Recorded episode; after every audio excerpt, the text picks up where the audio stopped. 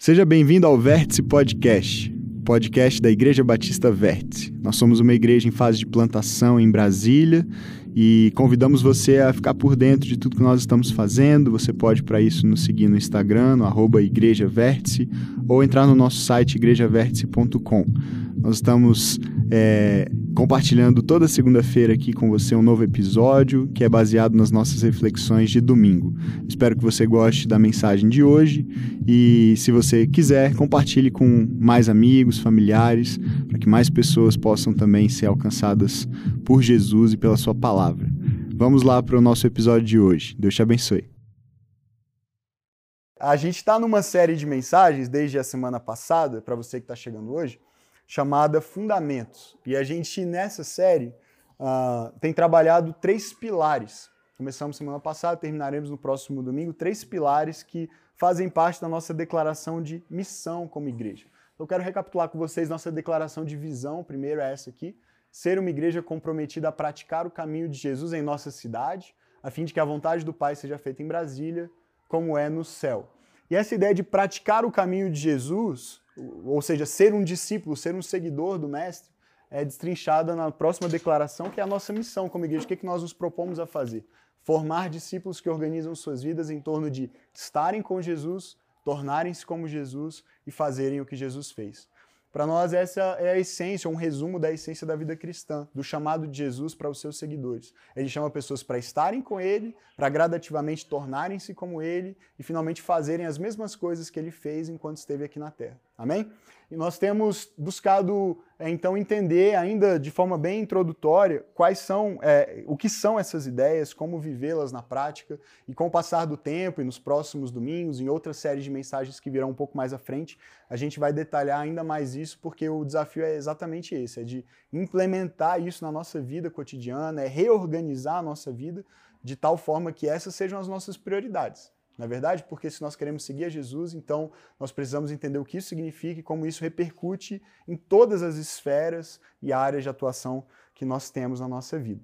Na semana passada, nós começamos com a ideia do estar e alguma, algumas, uh, algumas breves uh, ideias que nós compartilhamos como recapitulação aqui. Nós vimos que ele sempre está, mas nem sempre nós estamos. O que, que isso significa? Que uma vez que você decide andar com Jesus e, consequentemente, recebe o Espírito Santo na sua vida, ele nunca muda de ideia e nunca te abandona, ele nunca te deixa. O Espírito sempre habita o coração daqueles que creem em Jesus. A questão é que nem sempre nós estamos atentos a essa presença. Então, muitas vezes nós não percebemos a ação do Espírito em nós, nós não nos sentimos próximos de Deus e muitas vezes deduzimos que foi Deus quem nos abandonou, que foi Ele que mudou de ideia a nosso respeito, que Ele não está ouvindo as nossas orações, quem sabe por conta de algo que nós fizemos e que chateou Ele, né? Mas a verdade é que Ele prometeu estar conosco e Ele não muda de ideia. Ele é fiel àquilo que ele promete. A questão é que nós nos distraímos com tantas coisas, nós nos ocupamos com tantas coisas, que nem sempre nossas mentes, nossos corações estão de fato conectados, atentos a essa presença que está em nós, mas que nem sempre nós percebemos em nós.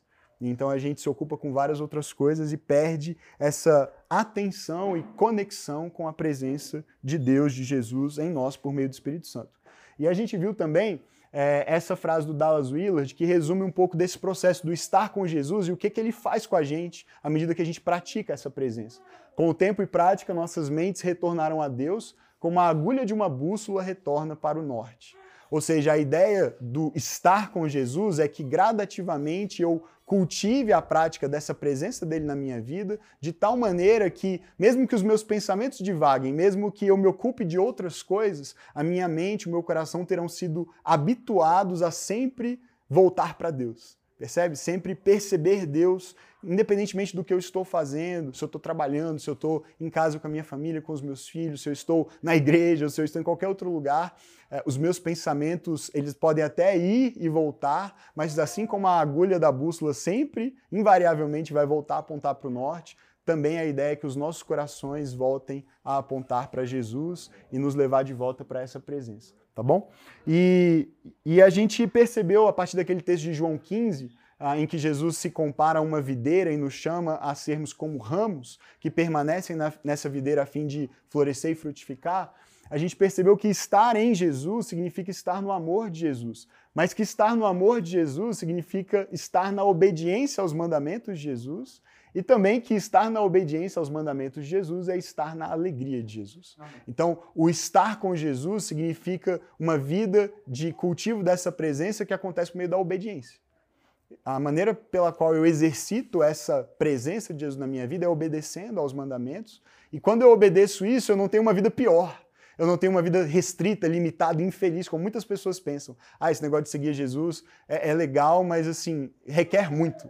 Exige muitas renúncias, muitos sacrifícios, muitas mudanças, muitos ajustes. E é verdade, porque significa reorientar a sua vida inteira para fazer dele o seu foco e a sua prioridade, o seu Senhor, o seu mestre. Mas ele promete que quando a gente faz isso, o resultado é alegria. Não é miséria, não é uma vida infeliz, não é uma vida de insatisfação. Ao contrário, é alegria e alegria de verdade. E essa é a experiência de quem caminha com ele. Eu não posso me alongar mais na recapitulação, senão vou gastar o tempo da mensagem inteira fazendo re revisão da semana passada. Então é para isso que a gente tem um podcast, tá bom? Você pode ouvir no Spotify, você pode ouvir no Apple Podcast, no Deezer, acessar lá podcast, aliás, Vértice Podcast é o nome, e você tem todas as nossas mensagens, as cinco mensagens anteriores lá, particularmente essa da semana passada, você pode ouvir para se situar se você não estava aqui domingo passado. Mas a gente precisa avançar e hoje a gente vai focar na segunda ideia, no segundo pilar da nossa missão, que é tornar-se. Tornar-se como Jesus. Para nós, essa ideia está conectada a outras duas: é a ideia de formação espiritual e a ideia de comunidade. Então, por que formação espiritual? Porque tornar-se como Jesus é um processo por meio do qual eu mudo.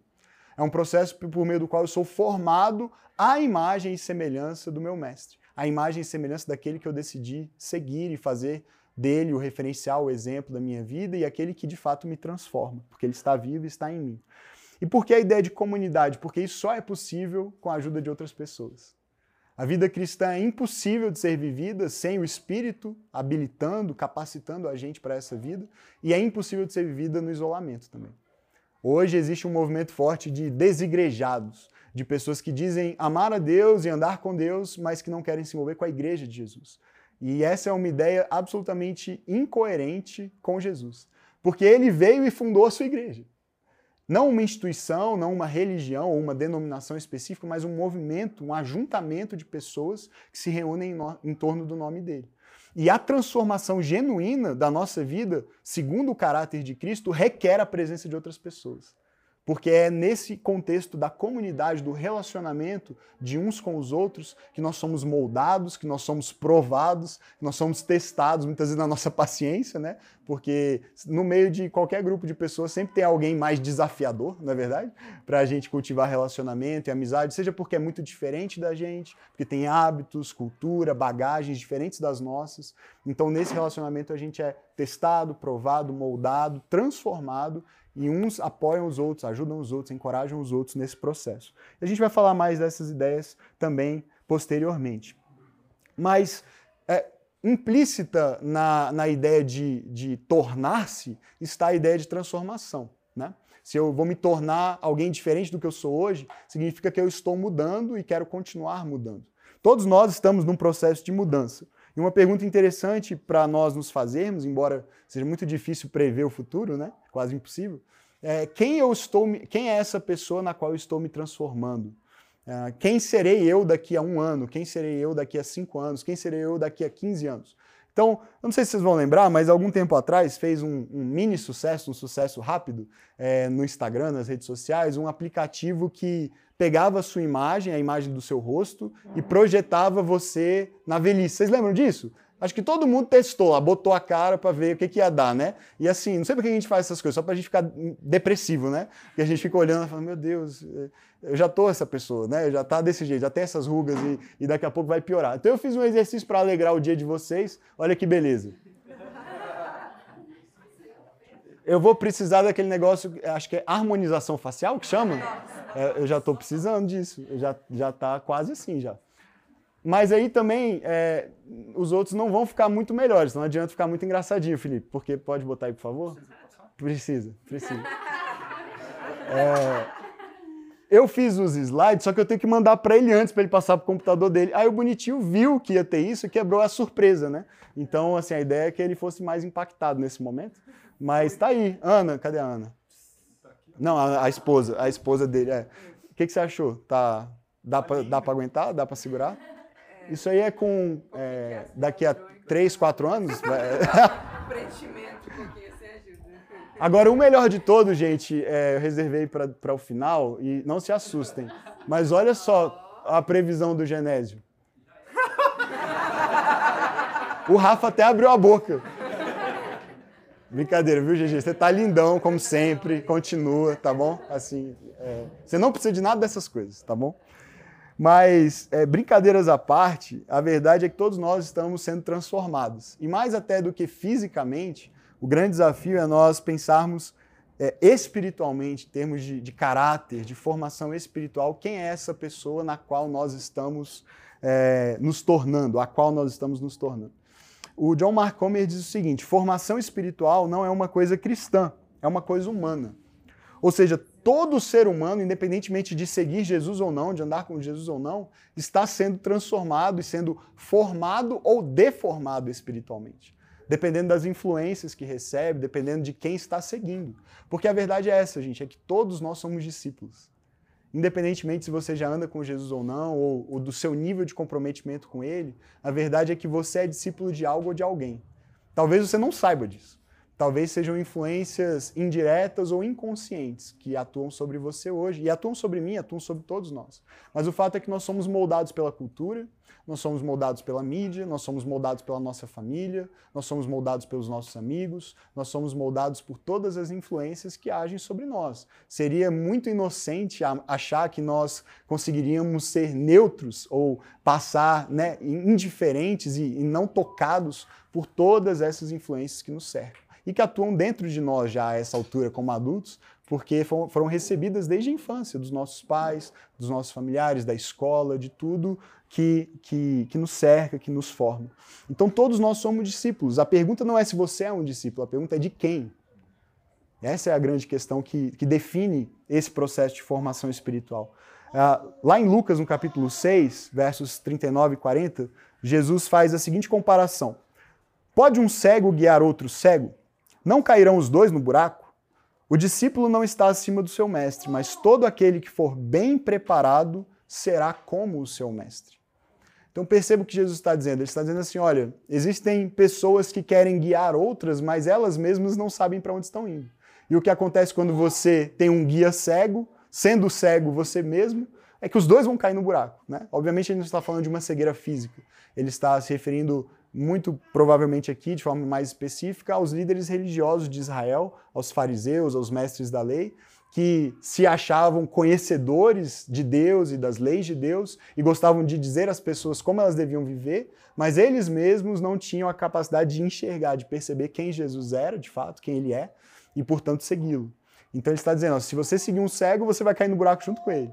Você precisa saber quem é a pessoa a quem você está seguindo, porque você vai tomar o mesmo caminho que ela. E se você for bem preparado, e é isso que eu quero que você perceba aqui, se você for bem preparado, então você será como o seu mestre. Isso significa que é possível ser um seguidor, um discípulo de Jesus ou de quem quer que seja, mal preparado, não é verdade? Muitas vezes esse treinamento, esse processo de ser um discípulo, de ser um seguidor de Jesus, é interrompido seja porque nós interrompemos, seja porque circunstâncias interrompem, e muitas vezes nós não concluímos o processo de formação. Nós não seguimos, não, não damos seguimento a esse processo. E então o nosso treinamento, a nossa preparação, a nossa instrução fica inacabada. E aí nós somos discípulos mal treinados, mal preparados e, portanto, não atingimos o alvo, que é essa maturidade em Cristo, que é nos tornarmos parecidos com Ele. Então, espiritualmente falando, o que nós mais vemos hoje são cegos guiando outros cegos. São pessoas que são muito rápidas para ensinar, para assumir uma posição de guias, de mestres, mas que elas próprias muitas vezes não têm essa maturidade adquirida na caminhada com Jesus e, consequentemente, acabam conduzindo outras pessoas, ao invés de um caminho de crescimento espiritual, um caminho muitas vezes de deformação espiritual, porque se afastam do caráter de Cristo. Então ele está dizendo: se você se tornar bem instruído, bem preparado, você será parecido com o seu mestre. Nós entendemos que o nosso mestre é Jesus, nós somos criados à imagem e semelhança dele, o pecado interferiu e atrapalhou esse processo, e o nosso alvo, desde que ele veio e nos redime, nos convida para essa vida com ele, é retomarmos essa caminhada em direção à semelhança com ele. Aliás, alguém escreveu um, li um livro sobre isso, chamado Semelhança, vale a pena. Vale a pena dar uma olhada depois, tá bom? É, não é grande coisa, mas tem uma outra coisa lá. Os versículos dá para aproveitar. As citações bíblicas você aproveita, tá bom? Ah, agora, se o objetivo então é se tornar como Jesus, isso significa, e essa é a má notícia dessa manhã, que a gente precisa mudar. e, e, essa é uma má notícia, não obviamente é uma má notícia, é uma boa notícia, mas a gente muitas vezes interpreta como má notícia porque mudar é desconfortável, né? A gente se acostuma com a vida que a gente leva, com os hábitos que a gente cultiva, com os relacionamentos que a gente tem ao nosso redor. E quando a gente fala que é preciso mudar, a gente logo pensa numa mudança imposta, numa mudança exigida, cobrada, seja pela igreja, seja por um pastor ou um líder, seja por uma religião. E, infelizmente, muitos abusos são cometidos nesse processo de pessoas que tentam mudar os outros à força. Mas o que eu quero que vocês percebam é que nós já estamos mudando. Essa é a verdade. Todos nós estamos sendo formados ou deformados. A questão é que a gente precisa escolher seguir um caminho intencional de mudança seguir um caminho é, no qual nós estamos de fato é, conscientes de quem é o nosso referencial, a quem nós estamos seguindo, e, e isso nos traz paz e segurança de saber quem nós vamos nos tornar. Percebe? Porque a gente enxerga o destino, a gente olha para essa pessoa que é o nosso alvo, que é o nosso mestre, e diz: Puxa, eu quero ser como ele. Eu não quero me tornar alguém pra, é, que eu olhe para trás e veja, puxa, eu, eu, devia ter feito escolhas melhores, eu devia ter escolhido melhor a quem seguir, eu devia ter me afastado de certas influências, mas agora é tarde demais, ou agora me resta pouco tempo, ou agora isso já está tão arraigado e consolidado no meu caráter, no meu coração, que é muito difícil deixar para trás e mudar de fato. Então esse é o melhor momento para a gente escolher a quem seguir. Que processo de transformação e de formação espiritual nós queremos acontecendo na nossa vida. A maioria dos discípulos de Jesus quer mudar e tenta mudar mas não vê tanta mudança acontecendo na sua vida de verdade e na vida das pessoas ao seu redor. Então eu queria apresentar para vocês um paradigma de formação espiritual. Pode parecer um pouco complexo, mas a gente vai voltar nisso muitas vezes no futuro e vai ficar mais claro com o passar do tempo. E essa é a primeira boa notícia então dessa manhã é que esse é um processo de uma vida inteira. Mudar, tornar-se como Jesus não é algo que você produz no micro-ondas, não é instantâneo. Uh, você não vai sair daqui, ah, eu ouvi uma mensagem sobre tornar-se como Jesus, e aí, segunda-feira, pronto, eu sou Jesus na Terra, né? Sou igual a ele, faço tudo que ele fez, e, e tenho o mesmo caráter dele, a mesma paz que ele tinha, o mesmo poder e autoridade espiritual que ele tinha. Não é assim que acontece, porque é uma jornada de caminhada, de discipulado, de formação. E a gente passou muito tempo sendo formado por outras influências ou deformado, e agora leva tempo também para que essa restauração aconteça para que a gente abandone os velhos caminhos e aprenda caminhos novos. Então esse é um processo de uma vida inteira e a primeira coisa que você precisa fazer é ter paciência consigo mesmo. É não se cobrar a ponto de achar que a mudança precisa acontecer completamente e imediatamente. Não é assim que funciona. Há momentos de fato em que Deus intervém na nossa história e nos liberta de algum pecado, ou de um vício, de um caminho mal, é, quase que instantaneamente. E você diz, puxa, eu nunca mais vou voltar para aquilo. Mas as mudanças mais profundas, aquelas que têm a ver com o nosso caráter mesmo, sabe, com aquele, aquelas emoções, com aqueles impulsos, desejos do nosso íntimo, do nosso coração, essas coisas levam tempo para serem mudadas. E, e, o Espírito Santo vai moldando e transformando por meio de várias coisas, e é sobre isso que esse paradigma fala. Então, primeiro eu quero mostrar para vocês um diagrama, que é o diagrama da formação espiritual não intencional. Talvez para quem está lá atrás fique pequena a letra, mas eu posso depois disponibilizar isso de alguma outra maneira por, WhatsApp, mandar essas imagens, se vocês tiverem interesse. Mas eu quero explicar bem rapidamente. Então, aqui a gente tem um quadro e tem três elementos, basicamente, que nos formam ou nos deformam, dependendo de como eles agem na nossa vida. São as histórias nas quais nós acreditamos, os hábitos que nós cultivamos e os relacionamentos que nós mantemos. Essas três coisas, isso não é invenção minha ou de algum teólogo, isso é até científico mesmo, né? É, dependendo da, da, da, linha que você segue, mas na psicologia, na psiquiatria, o doutor Lucas está aí, nosso psiquiatra aí de plantão, ele pode esclarecer depois, mas mas as histórias que nós, em que nós acreditamos são aquelas narrativas, são os ensinos, são, são os valores que nós aprendemos desde a infância, na família, na escola, até na igreja, na cultura, na, na, nas histórias culturais, as narrativas culturais, as filosofias, as ideologias, tudo isso vai compondo na nossa mente um, um, um instrumental, um arcabouço de, de ideias, de valores, de convicções que formam quem você é. Então, essa é uma parte muito ligada ao nosso racional, ao nosso intelecto as coisas que nós acreditamos serem verdadeiras sobre o mundo, sobre as pessoas, sobre nós mesmos, isso tem um poder muito grande de determinar como nós agimos, certo? Então essas são as histórias. Os hábitos são as coisas que a gente faz. Aquilo que você faz, faz você, certo? Molda quem você é, determina muito de quem você é. Então, quando você repete a mesma coisa por muito tempo, aquilo se torna tão natural, tão habitual, que você às vezes nem percebe, nem se dá conta de que faz. É como escovar o dente. Você vai lá e escova. Eu espero que você vá lá e escove o dente todos os dias, né? Pelo menos uma vezinha no dia, ou, né? o ideal é que um pouco mais. E, e você faz, você nem percebe mais por quê? Porque em algum momento você começou a fazer aquilo e se tornou hábito e você manteve. E você não precisa agora pensar se você vai ou não escovar os dentes, decidir se você vai ou não escovar os dentes. Você só escova os dentes. E, e assim para tantas outras coisas mais relevantes até na nossa vida em termos de impacto, as coisas que você faz determinam muito de quem você é. Então, os hábitos. E, por fim, os relacionamentos. É, há muitos, muitos pesquisadores assim que dizem que você é a soma das cinco pessoas com quem você mais convive. Se você pegar essas cinco pessoas que mais têm tempo com você ou tiveram tempo com você ao longo da sua vida, você provavelmente é resultado dessas influências. Óbvio que não de forma exclusiva, mas em grande parte a vida que você vive tem muito da influência dessas pessoas mais próximas a você. E assim é na nossa vida, a gente sabe disso, né? As pessoas com quem a gente mais gasta tempo, com quem a gente mais convive, familiares, amigos mais próximos, têm uma grande influência sobre nós.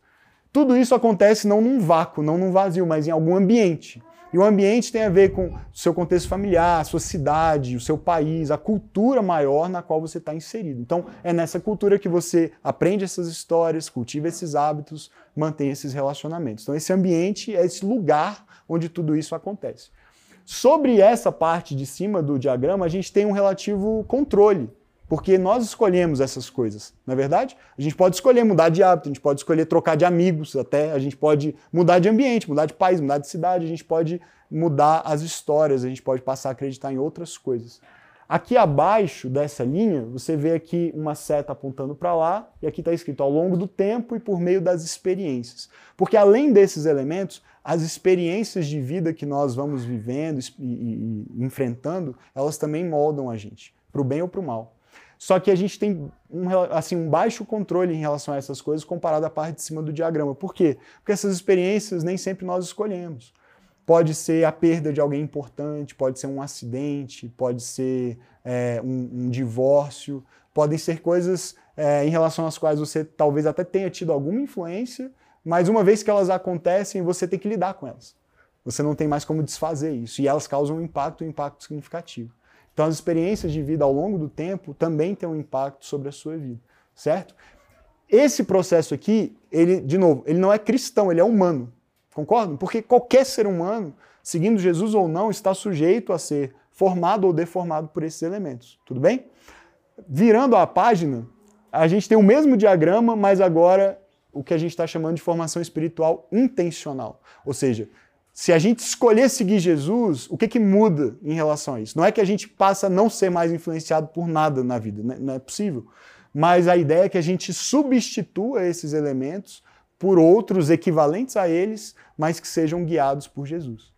Então, lá em cima, no lugar das histórias que nós recebemos ao longo de, da vida e fomos acreditando, nós temos o ensino da palavra. Isso que a gente está fazendo aqui. O que, que a gente faz quando a gente prega a palavra? A gente está remodelando, refazendo a nossa imaginação. A nossa mente está sendo renovada. As mentiras, muitas vezes nas quais nós acreditamos por, por, ao longo de anos, ao longo talvez da vida inteira, estão sendo gradativamente substituídas pelas verdades da palavra de Deus. Aqueles valores que não combinavam com a verdade das Escrituras estão sendo questionados e confrontados e você para para pensar e dizer, puxa, eu acreditei nisso a vida inteira, será que eu estava enganado? E o Espírito Santo começa a te conduzir e dizer, ó, essa é a verdade sobre quem Deus é, essa é a verdade sobre o que o mundo é, essa é a verdade sobre quem você é, essa é a verdade sobre o que Deus tem para sua vida, o propósito dele. E você começa a substituir os conceitos e as convicções equivocadas pela verdade de Deus.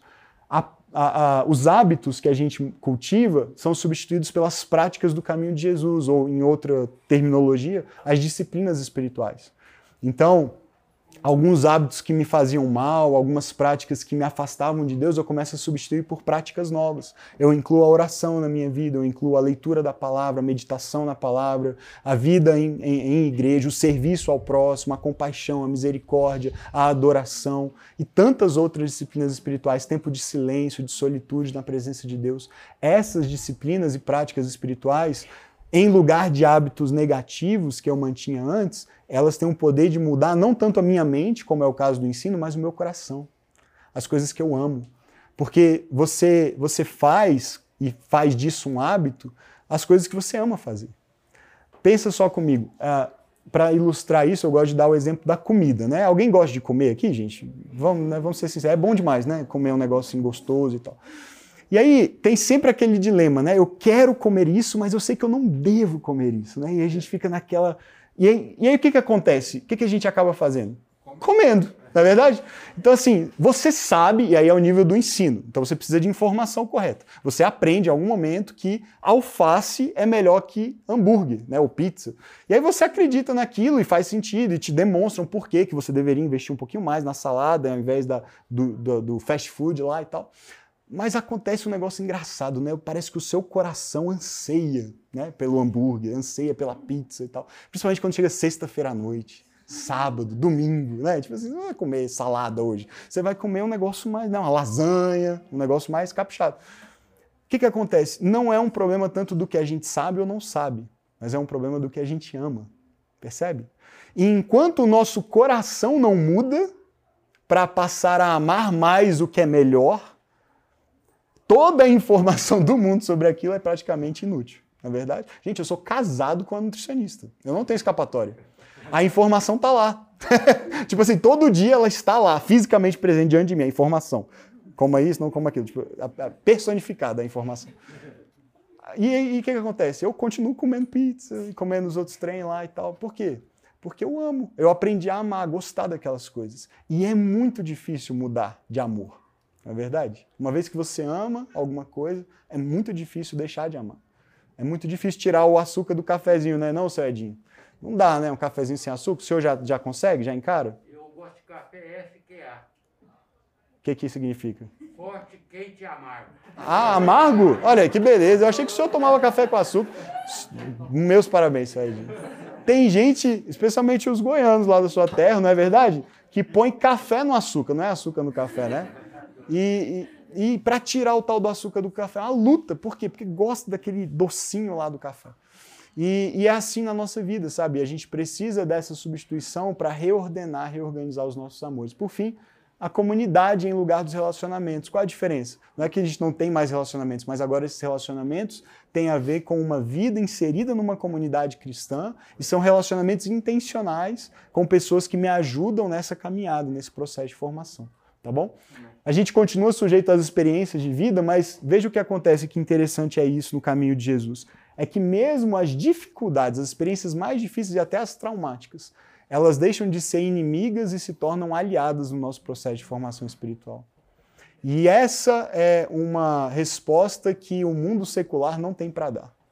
O mundo secular não consegue interpretar o sofrimento de uma forma benéfica. Porque no mundo secular, o maior valor é a felicidade. E a felicidade, de acordo com o conceito do, do mundo secular, do mundo sem Deus, é a menor quantidade de dor possível. É, menor, é o menor nível de sofrimento possível. Então, o objetivo de vida, da vida sem Deus, no nosso tempo, no nosso mundo, na nossa cultura, é você fazer tudo o que você puder por si, pelos seus, para se livrarem de qualquer nível, menor que seja, de dor, de incômodo, de desconforto. E, e, o dinheiro pode te dar isso temporariamente, recursos financeiros podem te dar, amigos, família podem te dar essa sensação, mas em algum momento, mais cedo ou mais tarde, inevitavelmente você vai se deparar com dor, com dificuldade, porque isso é inerente à vida aqui na Terra. E aí o secularismo não tem resposta para dar, porque o sofrimento é um problema. Ele precisa ser extirpado. E quando você não pode extirpá-lo, você não tem esperança. E o cristianismo tem, tem uma resposta para dar. Olha só o que Tiago fala, Tiago no capítulo 1, de 2 a 4. Meus irmãos, considerem motivo de grande alegria o quê? Uma vida confortável, uma vida livre de dores? Não. O fato de passarem por diversas provações, não é nem só uma, né? Ele dá uma abusada aqui, não precisava de tanto. Diversas provações. Pois vocês sabem que a prova da sua fé produz perseverança. E a perseverança deve ter ação completa a fim de que vocês sejam maduros e íntegros, sem lhes faltar coisa alguma. Então perceba bem, se o alvo da minha vida é felicidade no sentido de ausência de dor, o sofrimento é um problema, certo? Ele é um inimigo. Agora, Tiago está dizendo: se o seu alvo é maturidade e integridade, em outras palavras, ser parecido com Jesus, porque Jesus é, é maduro e íntegro na plenitude do que isso significa, então o sofrimento não é um inimigo, é um aliado. Agora, veja bem, não significa que eu desejo sofrimento, não, não, significa que eu busco sofrer intencionalmente. Significa que quando a, acontece, que quando eu sofro, quando eu passo por essas experiências, porque todos nós vamos passar mais cedo ou mais tarde, eu não vejo isso como um inimigo. Por quê? Porque Tiago está dizendo, porque a prova da sua fé produz perseverança. E quando a perseverança tem ação completa, ou seja, quando você de fato persevera até o fim, isso produz maturidade e integridade. Quando eu sofro, eu tenho uma oportunidade nova de permanecer em Jesus, de estar com Jesus, de, de ser sustentado por Jesus, de ser transformado por Jesus. E quando eu persevero nisso, eu cresço, eu aprendo, eu me torno melhor, eu me torno mais forte. Então, é, se nós queremos evitar sofrimento, talvez a gente precise repensar nossa escolha por seguir um homem que a Bíblia chama de homem de dores. Né? Se eu escolho seguir uma pessoa que a própria Bíblia chama de homem de dores, um homem que sabe o que é sofrer, se eu escolho segui-lo, eu deveria esperar sofrer também. De alguma maneira, hoje o evangelho que é pregado em muitos lugares diz assim: venha para Jesus e não sofra mais. Venha para Jesus e tenha suas contas pagas. Venha para Jesus e troque de carro. Venha para Jesus e troque de casa. Venha para Jesus. E a Bíblia não ensina isso. Jesus nunca ensinou isso, nunca prometeu isso. Ele disse o contrário: ele disse, no mundo vocês terão aflições. Mas como o Lucas nos lembrou hoje, ele também disse: tem um bom ânimo, eu venci o mundo, eu estarei sempre com vocês, vocês nunca estarão sozinhos. Talvez você vai chorar, talvez essa é uma experiência dolorosa, difícil, mas ele estará com você. Amém. Nós nunca estamos sós. Então, as coisas que nós geralmente evitamos a todo preço, a todo custo, são as que têm maior potencial de nos formar e nos transformar. E, como eu disse, a sociedade secular não tem resposta para isso. É por isso que o mundo está tão perdido, está tão maluco. Porque tudo parecia caminhar bem, um, uma caminhada de todos rumo a uma prosperidade, a uma vida mais confortável, mais segura, a um mundo mais seguro, interconectado, de domínio do homem sobre a natureza. E aí vem um vírusinho de nada e vira tudo de cabeça para baixo. E o mundo é outro depois de dois anos. E aí vem uma guerra maluca que ninguém mais imaginava ver. Alguém estava esperando ver guerra, gente. Míssel sendo tacado num país no outro. Ninguém imaginava. A gente achava que isso estava vencido, superado na história da humanidade. Não, agora é, são direitos humanos, é o tempo, é, é, são as relações diplomáticas entre os países, mas a humanidade continua em ciclos de retorno a essa, a, a, esse, a essa escravidão do mal enraizado nos nossos corações. E só Jesus tem resposta para isso. Resposta para a dor, resposta para o sofrimento, para essa falta de, de esperança e de direção. Quando nós estamos com Jesus e queremos nos tornar como Jesus, nem o sofrimento é desperdiçado. Agora, todo esse processo que a gente viu de transformação é possível, mas precisa ser um caminho que a gente decide trilhar. Porque senão a gente vai permanecer naquele paradigma não intencional. A gente vai sofrer essas influências que atuam sobre todas as pessoas, das histórias, dos hábitos, dos relacionamentos, do ambiente em que a gente está inserido e das experiências que a gente vai, vai ter de enfrentar mais cedo ou mais tarde na vida, mas a gente está sendo só tá, tá assistindo passivamente a essas coisas acontecerem com a gente. É preciso uma decisão de seguir Jesus, percebe? De fazer dele o nosso mestre. Porque é aí que eu vou me tornar como ele, é quando eu passar a reorganizar a minha vida de acordo com a vida dele. É, e aí a gente precisa vencer algumas coisas, alguns mitos que a gente acaba cultivando nesse universo da vida cristã ou, ou da igreja cristã. Existem basicamente dois mitos quanto a essa ideia de transformação espiritual. Um que está mais associado às igrejas mais históricas, conservadoras, e outro um pouco mais associado às igrejas pentecostais, um pouco mais contemporâneas.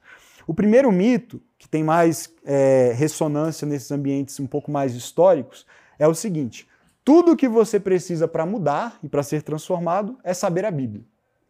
Então esse é um mito. Por que, que esse é um mito? Porque embora seja verdade que saber a Bíblia, conhecer a Bíblia é extremamente importante para a gente mudar, não basta conhecer a Bíblia para ser transformado.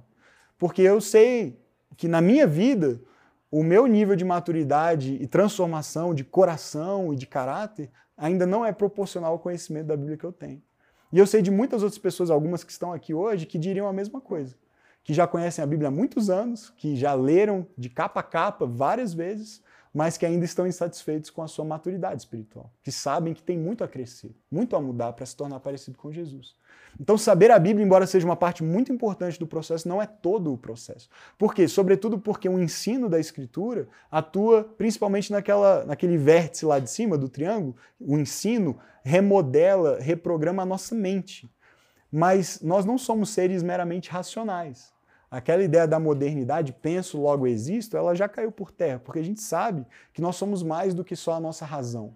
E principalmente nós agimos não com base no que sabemos, mas no que amamos, como eu falei antes. As nossas decisões são muitas vezes mais emocionais do que intelectuais ou racionais. A gente age muito pelo que a gente ama. Então precisa haver uma reprogramação não só da mente, mas do coração. E é claro que o ensino da palavra atua sobre isso também, mas há necessidade de outras coisas, como a gente viu, relacionamentos ou comunidade, a prática das disciplinas espirituais, para que essa transformação seja total. Esse é um mito. O outro mito é: você não precisa fazer nada, porque é Deus quem transforma. Quem nunca ouviu isso ou até falou isso, né? Não, a transformação quem faz é Deus, é o Espírito Santo, então não tem nada que a gente possa fazer, a gente tem só que ficar pedindo, Deus me muda, me muda, me muda, me transforma, né? E de fato, Deus faz algumas coisas impressionantes, né?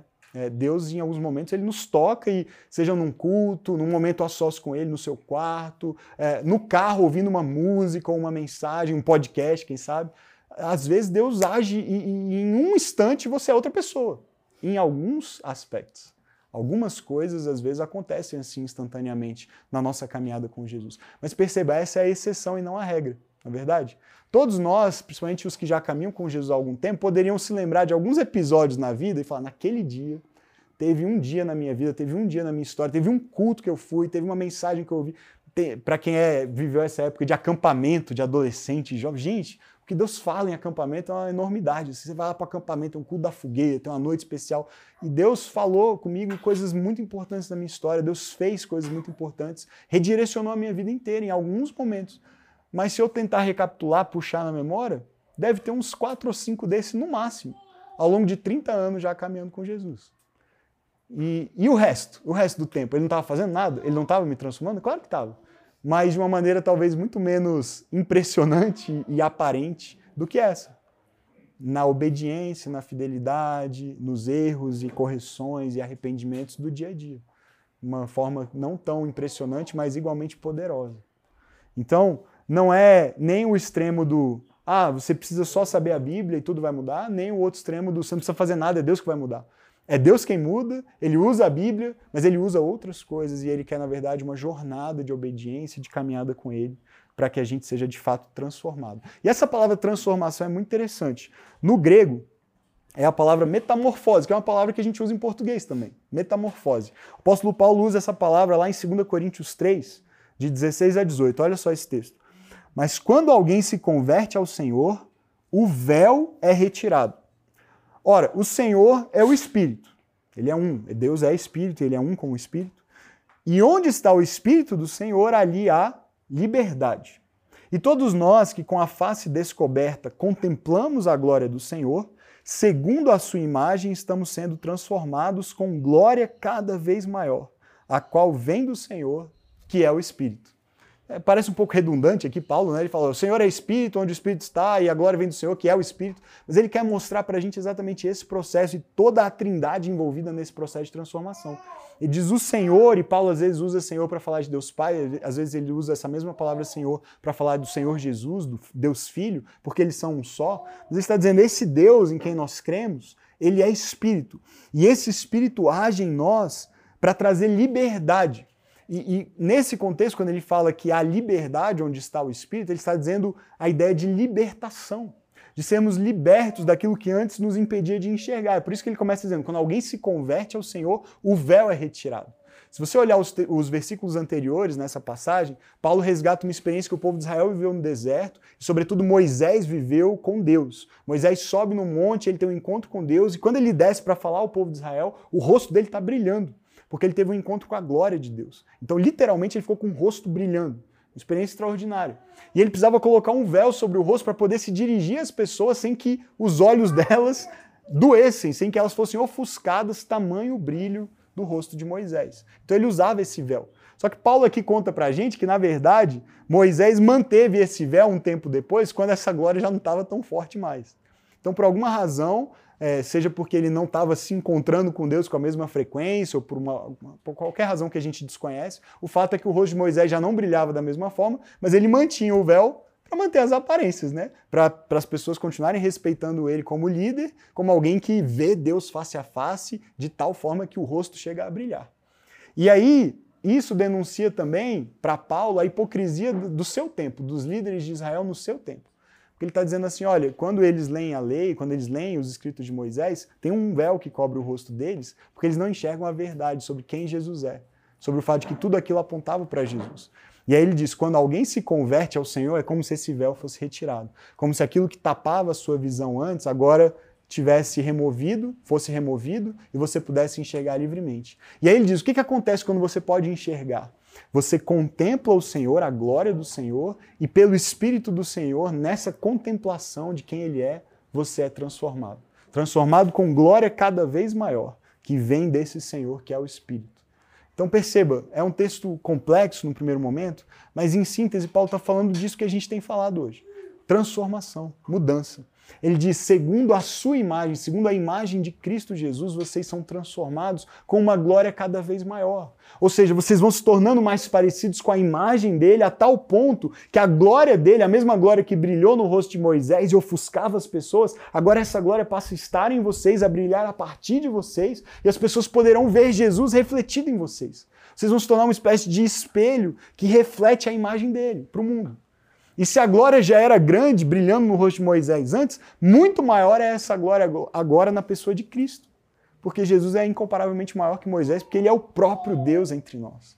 E essa glória passa a habitar e brilhar em nós à medida que a gente olha para ele. E aí ele chama isso de metamorfose. E é interessante isso. Eu sei que é meio batido falar da, da borboleta, né? Que quando a gente fala de metamorfose, a primeira coisa que a gente pensa é, tem duas opções, Raul Seixas ou a borboleta, né? pensar na metamorfose ambulante do Raul Seixas, você pode pensar na, na borboleta, porque a gente aprende na escola né, que o processo pelo qual a borboleta passa até chegar à fase adulta é a metamorfose. E aí eu fui dar uma pesquisada e até consultei uma amiga bióloga para checar se eu estava consultando nas fontes certas, porque Wikipedia não é tão confiável às vezes, mas a borboleta passa por quatro estágios. Ela começa com o ovo, depois ela se torna lagarta, depois ela tem a fase da pupa ou do casulo, né? E finalmente ela sai como a borboleta adulta. E, e, esses estágios levam tempo, e às vezes a vida da borboleta adulta é bem curta. A maioria das espécies vive um mês, algumas chegam a um ano, mas poucas.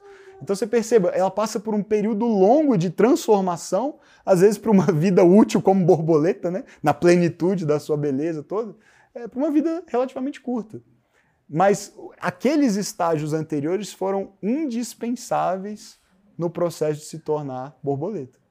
E na nossa vida cristã é mais ou menos a mesma coisa que acontece, sabe? A gente passa por esses estágios e a gente precisa encarar cada um deles até que a gente se transforme no destino, no propósito que Deus estabeleceu para nós imagem de Deus. Sabe o que é curioso? A borboleta adulta, o termo na biologia para chamá-la é imago, que no latim significa imagem. Por quê? Porque ela finalmente chegou à imagem para a qual ela sempre foi destinada. Borboleta não foi criada para ser ovo, nem para ser lagarta, nem para ser casula. Foi criada para ser borboleta. Mas ela precisa daqueles estágios, estágios anteriores para chegar à imagem de borboleta. E da mesma maneira, na nossa vida, na minha vida e na sua, nós passamos por vários estágios e o objetivo é chegarmos à imagem de Cristo nos tornarmos maduros como Ele, refletirmos quem Ele é para o mundo, o mesmo caráter, o mesmo amor, a mesma paz, a mesma alegria, a mesma misericórdia e compaixão, a mesma mansidão. Mas até que a gente chegue lá, a gente precisa se submeter a um processo às vezes difícil, às vezes incômodo. Não deve ser legal ficar um, num casulo, né, gente? Vamos combinar que não deve ser agradável ficar dentro de um casulo, sabe lá por quanto tempo. Mas às vezes é, é, é, são experiências assim que Deus nos faz passar. É, e por isso, de novo, o sofrimento é nosso aliado, porque ele está nos moldando e é desconfortável e é difícil, mas se você perseverar, você se torna maduro, você se torna íntegro, você se torna completo, você se torna imagem de Cristo. Tudo isso é obra do Espírito em nossas vidas. E a gente precisa se submeter a esse ambiente permeado pelo Espírito. Né? Eu, eu esqueci, acho que, de mencionar, mas naquele diagrama intencional, o ambiente é substituído pela presença do Espírito Santo. Então, independente de onde eu estou, se eu estou nessa cidade ou em outra, nesse país ou em outro, nessa família ou em outra, o ambiente que deve moldar ah, as histórias que eu, em que eu acreditava sendo substituídas pelo ensino da palavra, os hábitos que eu cultivava sendo substituídos pelas disciplinas espirituais, pelas práticas de Jesus e os relacionamentos pela comunidade cristã, tudo isso precisa do poder, da presença do Espírito Santo para acontecer de verdade, de forma efetiva em nós. Porque de fato é Ele quem faz a transformação. Mas perceba que é uma parceria. Se na nossa salvação nós recebemos de Deus de graça a salvação e não temos nada o que fazer para cooperar com ela, é a obra da graça de Deus em nós. Na santificação, que é outro jeito de falar de formação ou de transformação espiritual, isso é uma parceria. É Deus quem me transforma, mas Ele espera e me convida para que eu seja um parceiro dele nesse processo. Quando eu decido organizar minha vida dessa maneira, para seguir a Jesus de fato, eu estou abrindo as portas para esse agir do Espírito me transformando à imagem de Cristo. Percebe? Eu queria voltar numa, numa frase que é do Dallas Willard. Ele diz assim: formação espiritual na tradição. Eu pulei ela, tá um pouquinho para frente aí. Isso. Formação espiritual na tradição cristã é o processo de ser crescentemente possuído e permeado pelos traços de caráter de Jesus, à medida que caminhamos no leve jugo do discipulado com o nosso mestre. Então perceba só o que o Dallas Willard está dizendo. Ser formado espiritualmente é ser crescentemente, cada vez mais, possuído e permeado pelos traços do caráter de Jesus. Caminhando nesse leve jugo do discipulado com o Mestre. Por que, que é leve? Você diz assim, mas leve? Vida cristã tem nada de leve, é difícil. Tem tantas renúncias. Jesus não disse que eu tinha que tomar uma cruz e segui-lo? Disse. Mas ele também disse assim: Venham a mim os que estão cansados e sobrecarregados, eu lhes darei descanso. Aprendam de mim, porque sou manso e humilde de coração, e vocês encontrarão descanso para suas almas, porque o meu jugo é suave, o meu fardo é leve. Fardo ou jugo, naquele, naquele tempo, era uma expressão, além de ser aquele instrumento né, que, que une um par de bois para arar a terra, aquele, aquela peça de madeira que é colocada no pescoço de um par de bois, era uma expressão usada para falar do ensino dos rabis, dos mestres religiosos. Então, quando um rabi chamava seguidores para andarem com ele, discípulos para andarem com ele, o conjunto dos seus ensinamentos, das suas doutrinas era chamado fardo ou jugo. O jugo daquele rabi, aquilo que o rabi vai colocar sobre os seus seguidores, percebe?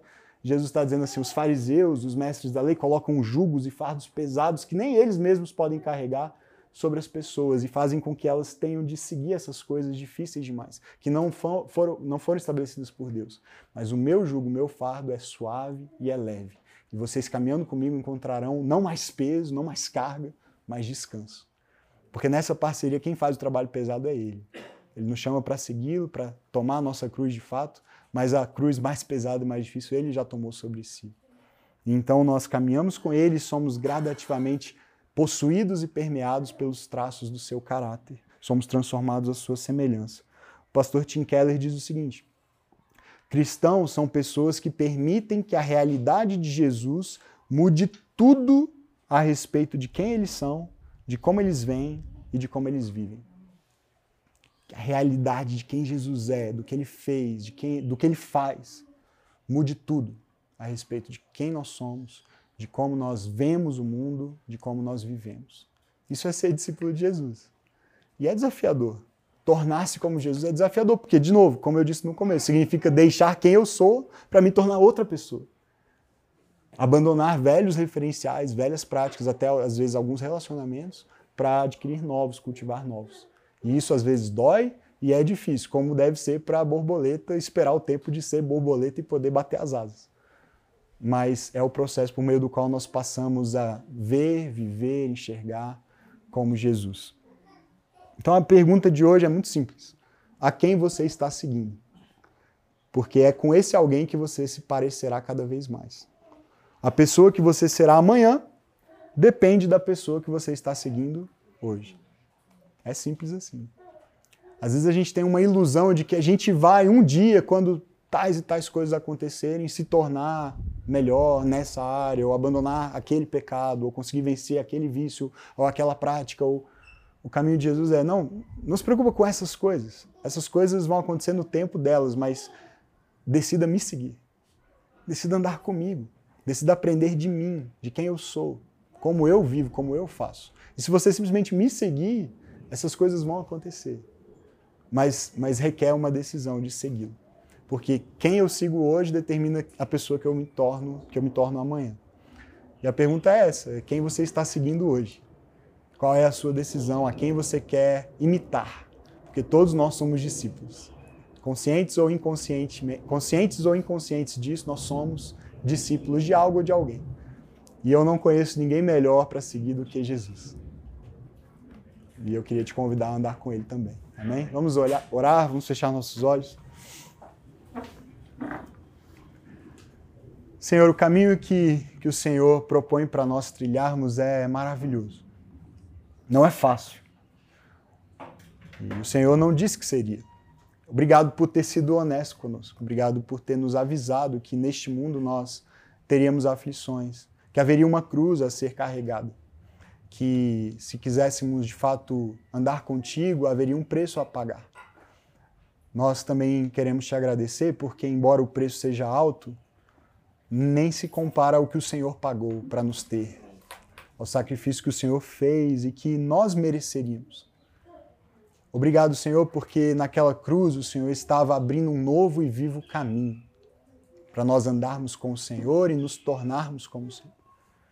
Obrigado, Jesus, por ser o nosso mestre, aquele que nos ensina. O Senhor é tão paciente, o Senhor é tão bom, é tão amoroso. O Senhor disse: aprendam de mim, porque eu sou manso e humilde de coração. E, e eu quero trazer descanso para vocês. Eu não quero impor fardos pesados a vocês, eu quero trazer descanso, porque essa vida já é pesada demais. Perdoa-nos porque às vezes a gente olha para a tua palavra como uma lista de regras pesadas e, e a gente se desanima e a gente acha que, que não vale a pena porque a gente nunca vai conseguir mesmo. Às vezes a gente olha para ti, para o teu exemplo e parece tão distante de quem nós somos hoje, nós somos tão falhos, há tanto ainda pecado em nós, tantas falhas em nós. Mas perdoa-nos por tratar o Senhor como se fosse um, um Deus severo demais e irado demais conosco, quando na verdade a última coisa que o Senhor quer é executar ira sobre qualquer um de nós. O que o Senhor quer mesmo é, é mostrar para nós como o Senhor nos ama e quer nos salvar. E nós queremos aceitar esse convite da graça para te seguir, para andar contigo, para aprender de ti, que é manso e humilde de coração. Ah, alguns de nós talvez se sintam hoje como um ovinho só, ainda iniciando, engatinhando nessa jornada. Talvez alguns já sejam lagartas, já haja vida em movimento, mas ainda lento demais, preso demais à terra, com vontade de voar, mas sem asas para voar. Talvez alguns estejam num tempo de casulo. Se sentem numa caverna bem escura e ficam se perguntando quando é que vão ver o sol de novo.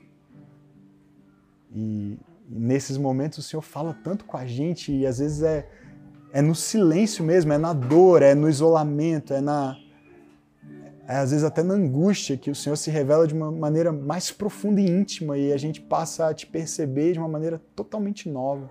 Então não deixa os meus irmãos, as minhas irmãs que estão se sentindo assim, num casulo, desperdiçarem essa estação das suas vidas, porque ela é tão rica.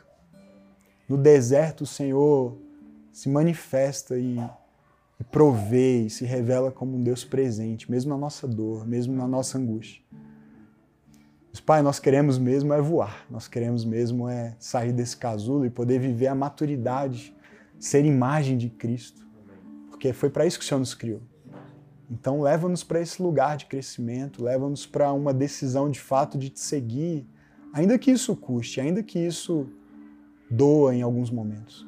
Nós queremos perseverar, nós queremos reorganizar a nossa vida, a nossa imaginação, nossa mente, nossos amores, o nosso coração, também os nossos relacionamentos, fazer parte de uma comunidade. Quem sabe desta comunidade, talvez alguns estejam vindo aqui e participando, mas ainda como espectadores observando, avaliando, e tudo bem, e, eles, e a nossa alegria é muito grande tê-los aqui, mas, Senhor, quem sabe o Senhor está dizendo para eles, Ei, é tempo de se comprometer, É tempo de escolher um lugar para pertencer, seja esse ou outro.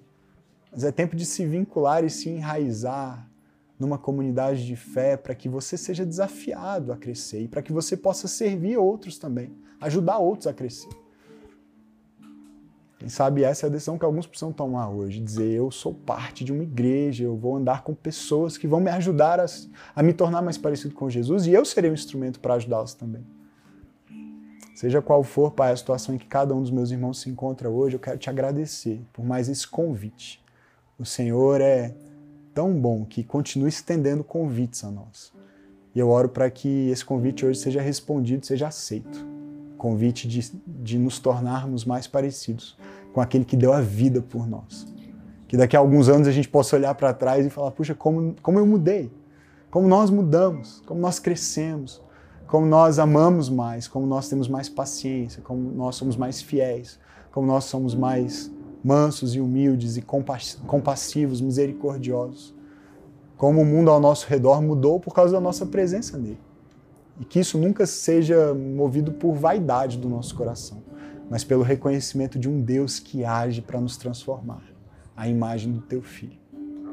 É essa imagem que nós queremos refletir para esse mundo, Pai. Recebe a nossa gratidão, a nossa alegria pela tua obra pela tua salvação, pelo teu convite gracioso para a nossa vida. Nós te amamos, Senhor. Oramos em nome de Jesus. Amém. Obrigado por ouvir esse episódio do Vértice Podcast. Na semana que vem nós estaremos de volta com um novo episódio. Por enquanto, inscreva-se ou curta aqui, adicione aos seus favoritos o nosso show para que você receba as notificações dos próximos episódios. Se você puder, deixe uma avaliação e compartilha com alguns amigos também, isso nos ajuda bastante a fazer com que a mensagem sobre Jesus alcance mais pessoas. Prazer ter você aqui com a gente, Deus abençoe a sua vida.